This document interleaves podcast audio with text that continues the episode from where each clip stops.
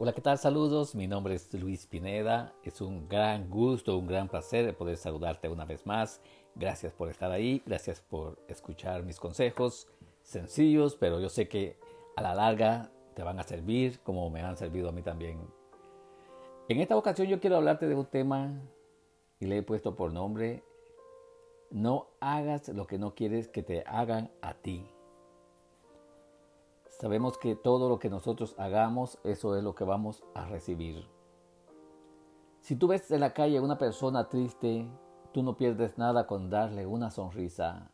Tú no pierdes nada con darle un saludo. A lo mejor esta persona necesita que alguien le demuestre que vale. Que esta persona que se siente sola, como que es invisible, vea que hay alguien para quien sí le es visible. Tú no sabes cuántas cosas puedes hacer con una sonrisa. Hay muchas cosas en la vida que nosotros tenemos que poner en práctica. Tú quieres recibir amor del prójimo, de tu vecino, de tu familia. Es lo que tienes que dar. En estos tiempos vemos de que se ha perdido la sensibilidad. Las personas caminan por las calles, ya no les importa lo que le pasa a la persona que va en su camino, si pueden se la pasan llevando. Ya no hay respeto si nos damos cuenta. Es muy poca las personas que tienen respeto. Muchas veces nosotros tal vez caemos en el error de generalizar, porque posiblemente no todos, pero ya en nuestra mente está que todas las personas piensan igual, que todas las personas actúan igual. Entonces nosotros tenemos que hacer la diferencia. Nosotros tenemos que practicar la amabilidad. Nosotros tenemos que ser sensibles a la necesidad de nuestro prójimo, de nuestro familiar, para que así nosotros también recibamos lo mismo. En estos tiempos vemos de que las personas no les importa comprar una cosa robada, un artículo robado. Sienten que es normal, pero sabemos de que no es normal porque estamos cometiendo el mismo crimen que la persona que se robó lo que nos está vendiendo. Cuando tú participas en comprarle algo a una persona y tú sabes que ese artículo es robado, no necesitas que te lo digan, tú vas a darte cuenta solamente al escuchar el precio, la cantidad de dinero que te está pidiendo. Si tú compras algo así, estás cayendo en el mismo delito, te estás haciendo cómplice de esta persona. Y tanto las leyes terrenales te pueden castigar, como las leyes divinas también, porque sabemos que Dios no está de acuerdo en que nosotros participemos en lo malo. Aunque tú creas que es algo bueno lo que hiciste, aunque tú creas que porque la persona la viste que tenía necesidad y quisiste ayudarla, no te equivoques, no estás haciendo un favor, estás promoviendo el crimen, estás promoviendo a que esta persona vuelva a hacer lo mismo para que a ti te vendan una batería de carro en 20 o 40 dólares, le tuvieron que haber quebrado los vidrios a un carro. Le tuvieron que haber robado el carro a una persona. Y te pones a pensar cuánto estaría perdiendo esta persona.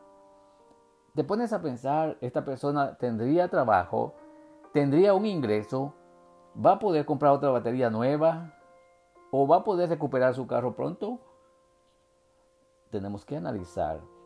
Pero vemos que en este tiempo hay personas que compran herramientas, compran diferentes artículos electrodomésticos, pero sabemos de que tuvieron que haberse las robado a alguien. Nosotros vemos en las noticias que se robaron un carro, se robaron la camioneta de trabajo de una persona, nada más porque le querían robar sus herramientas. Hemos visto que han eh, en estos últimos días accidentes grandes porque van huyendo de la policía.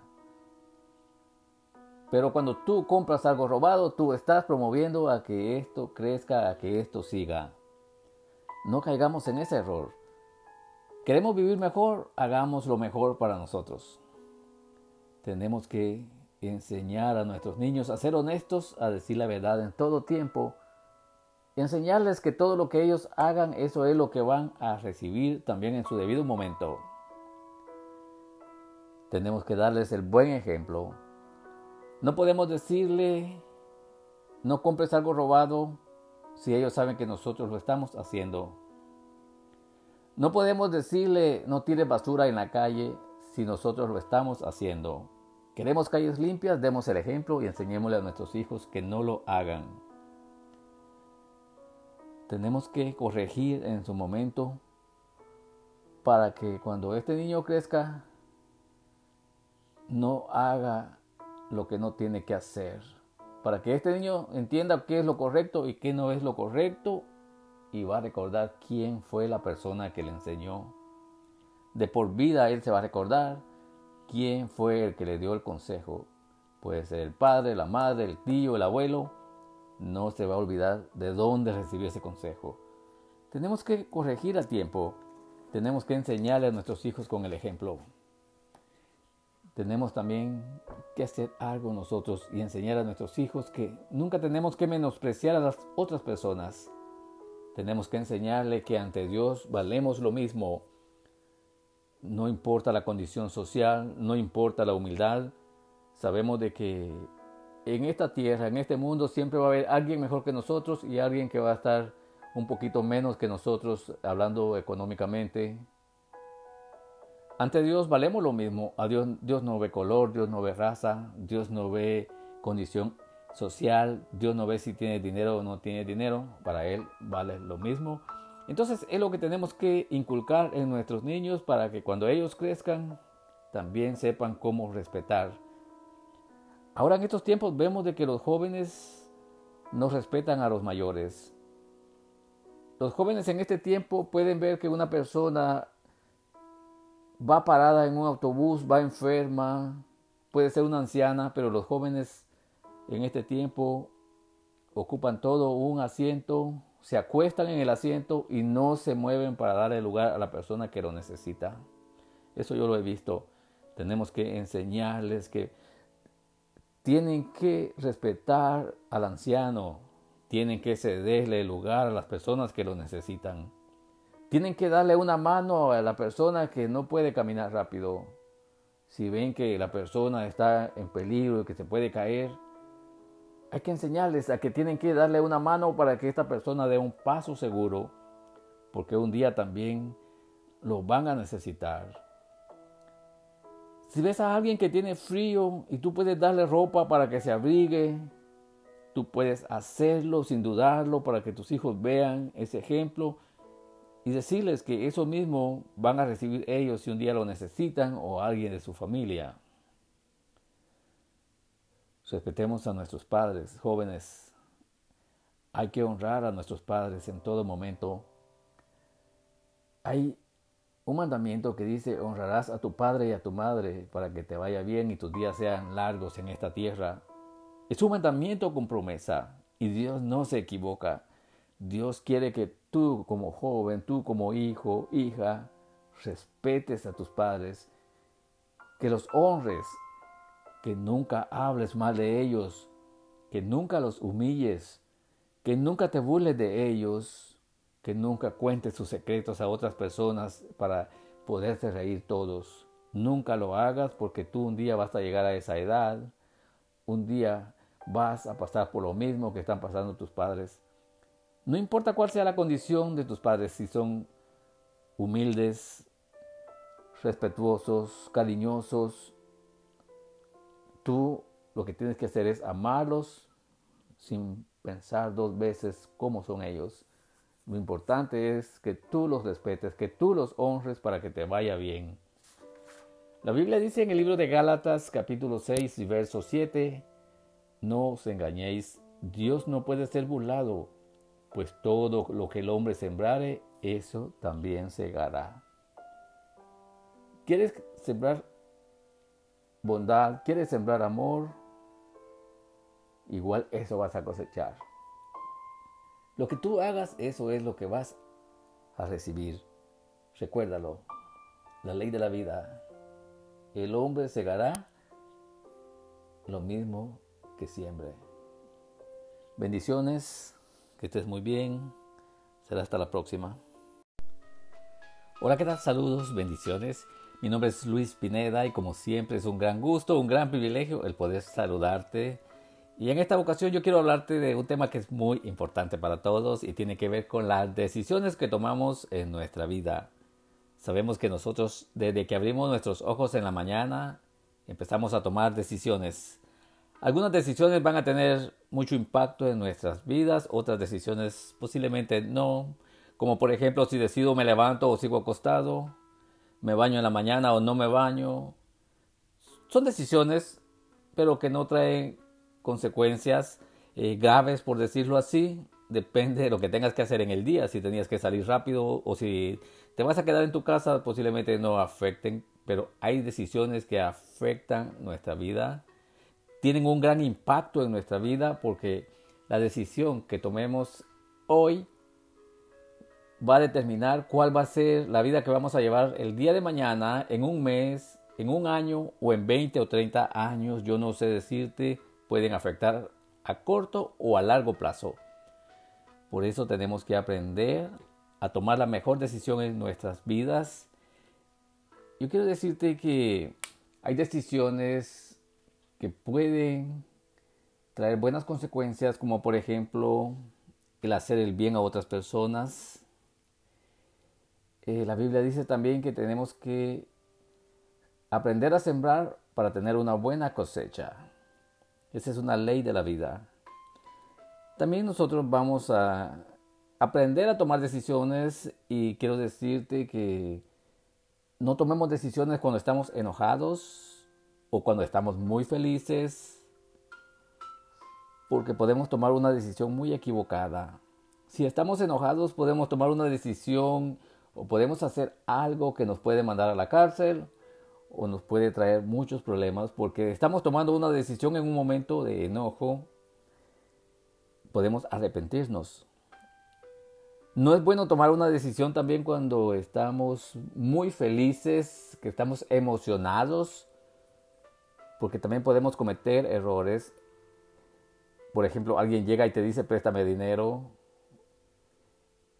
puedes arrepentirte o podemos arrepentirnos si no sabemos con quién estamos haciendo el negocio. Trae consecuencias y las consecuencias pueden ser que pierdas una amistad de muchos años o que tu relación familiar se deteriore. Hay decisiones que también no tenemos que tomarlas cuando estamos tristes, porque no va, nuestro corazón no está llevando las emociones a nuestro cerebro como tienen que ser. La Biblia dice que el corazón es engañoso y que el único que lo conoce y el único que puede transformar nuestro corazón es Dios, si nosotros se lo permitimos. Hay otras decisiones que pueden ser de bien si tú eres un joven y estás en la edad de ir a la escuela, si estás estudiando, es el tiempo en que tú vas a decidir, eh, es el tiempo en que tú vas a formar tu futuro. Y por eso déjame decirte que la mejor decisión es de que primero le tengas temor a Dios, que tienes que saber que Dios ve todo lo que haces.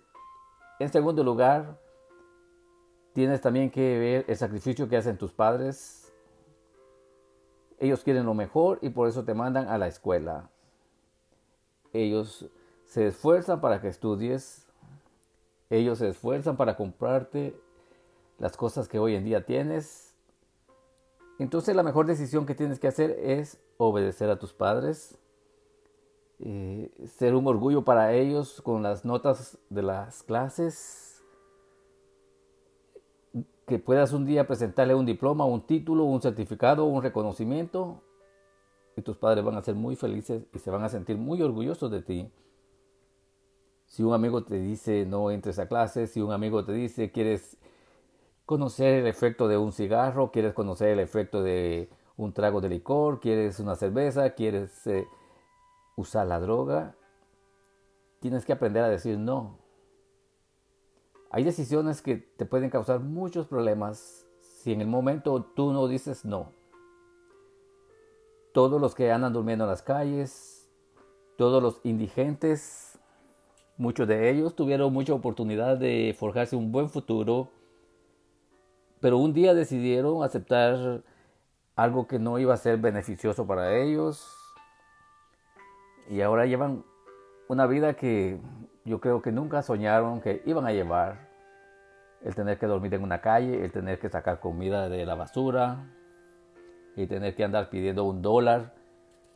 Yo estoy seguro 100% que no fue esa la idea cuando tomaron la decisión, la mala decisión. Lo tomaron como un juego, lo tomaron tal vez para mantener una buena amistad con los amigos, pero les falló. Posiblemente los amigos salieron de eso a tiempo. Es difícil poder decirlo, pero lo cierto es de que la mejor decisión es decir no para las cosas que no convienen. Te decía, joven, piensas en casarte, estás ya en una edad de casarte, tienes que tomar la mejor decisión, escucha a tus padres, escucha a tus amigos, a tu familia y analiza lo que te digan. Pídele a Dios la dirección para que todo te salga bien.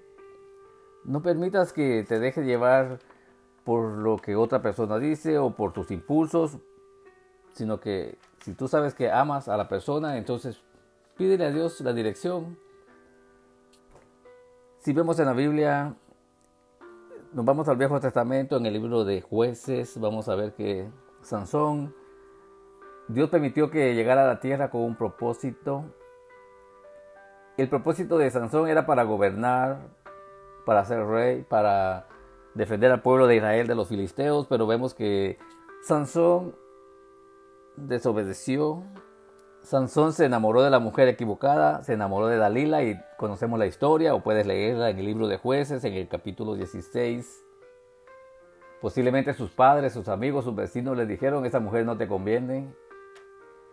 Pero él no obedeció y sabemos la consecuencia. Sansón quedó ciego, Sansón eh, aunque mató a muchos filisteos, pero no, es, no era ese el propósito que Dios tenía para él. Por eso yo te digo ahora, joven, que lo mejor es saber tomar la mejor decisión y dejarnos guiar por Dios. La Biblia dice en el libro de Proverbios, confía en el Señor y no te apoyes en tu propio entendimiento. Reconócelo en todos tus caminos y Él enderezará tus sendas o veredas, dicen otras versiones. Sendas o veredas son caminos angostos y por muy difíciles que sean, Dios va a facilitar eh, que pasemos por ese camino. Pero la Biblia es bien clara y está en Proverbios capítulo 3, 5 y 6. Dice, confía en el Señor y no te apoyes en tu propio entendimiento. Muchas veces nosotros nos creemos que todo lo podemos. Algunas personas dicen, yo estudié, yo soy psicólogo, yo soy abogado, yo tengo mucho conocimiento.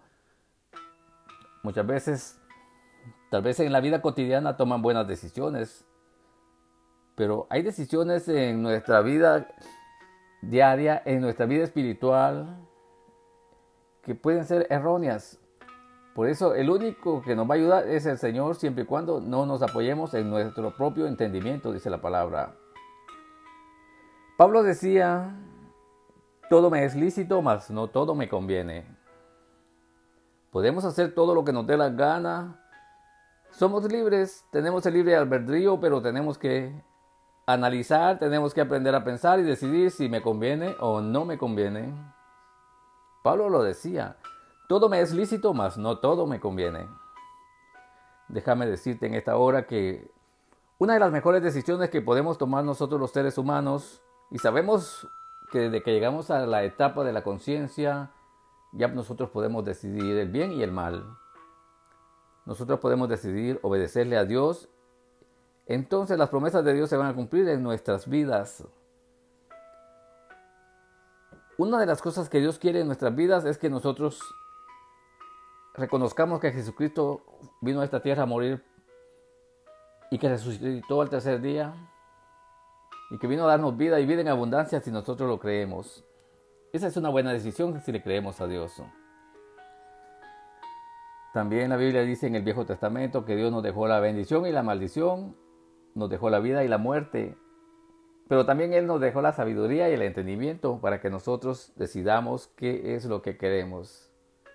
Entonces yo te digo en esta hora que la mejor decisión es que busquemos la vida, que busquemos la bendición de Dios para que todo nos salga bien, para que nuestras generaciones sean de bendición, para que tengamos paz mientras que estemos en esta tierra, para que logremos todo aquello que Dios tiene en sus planes para nosotros.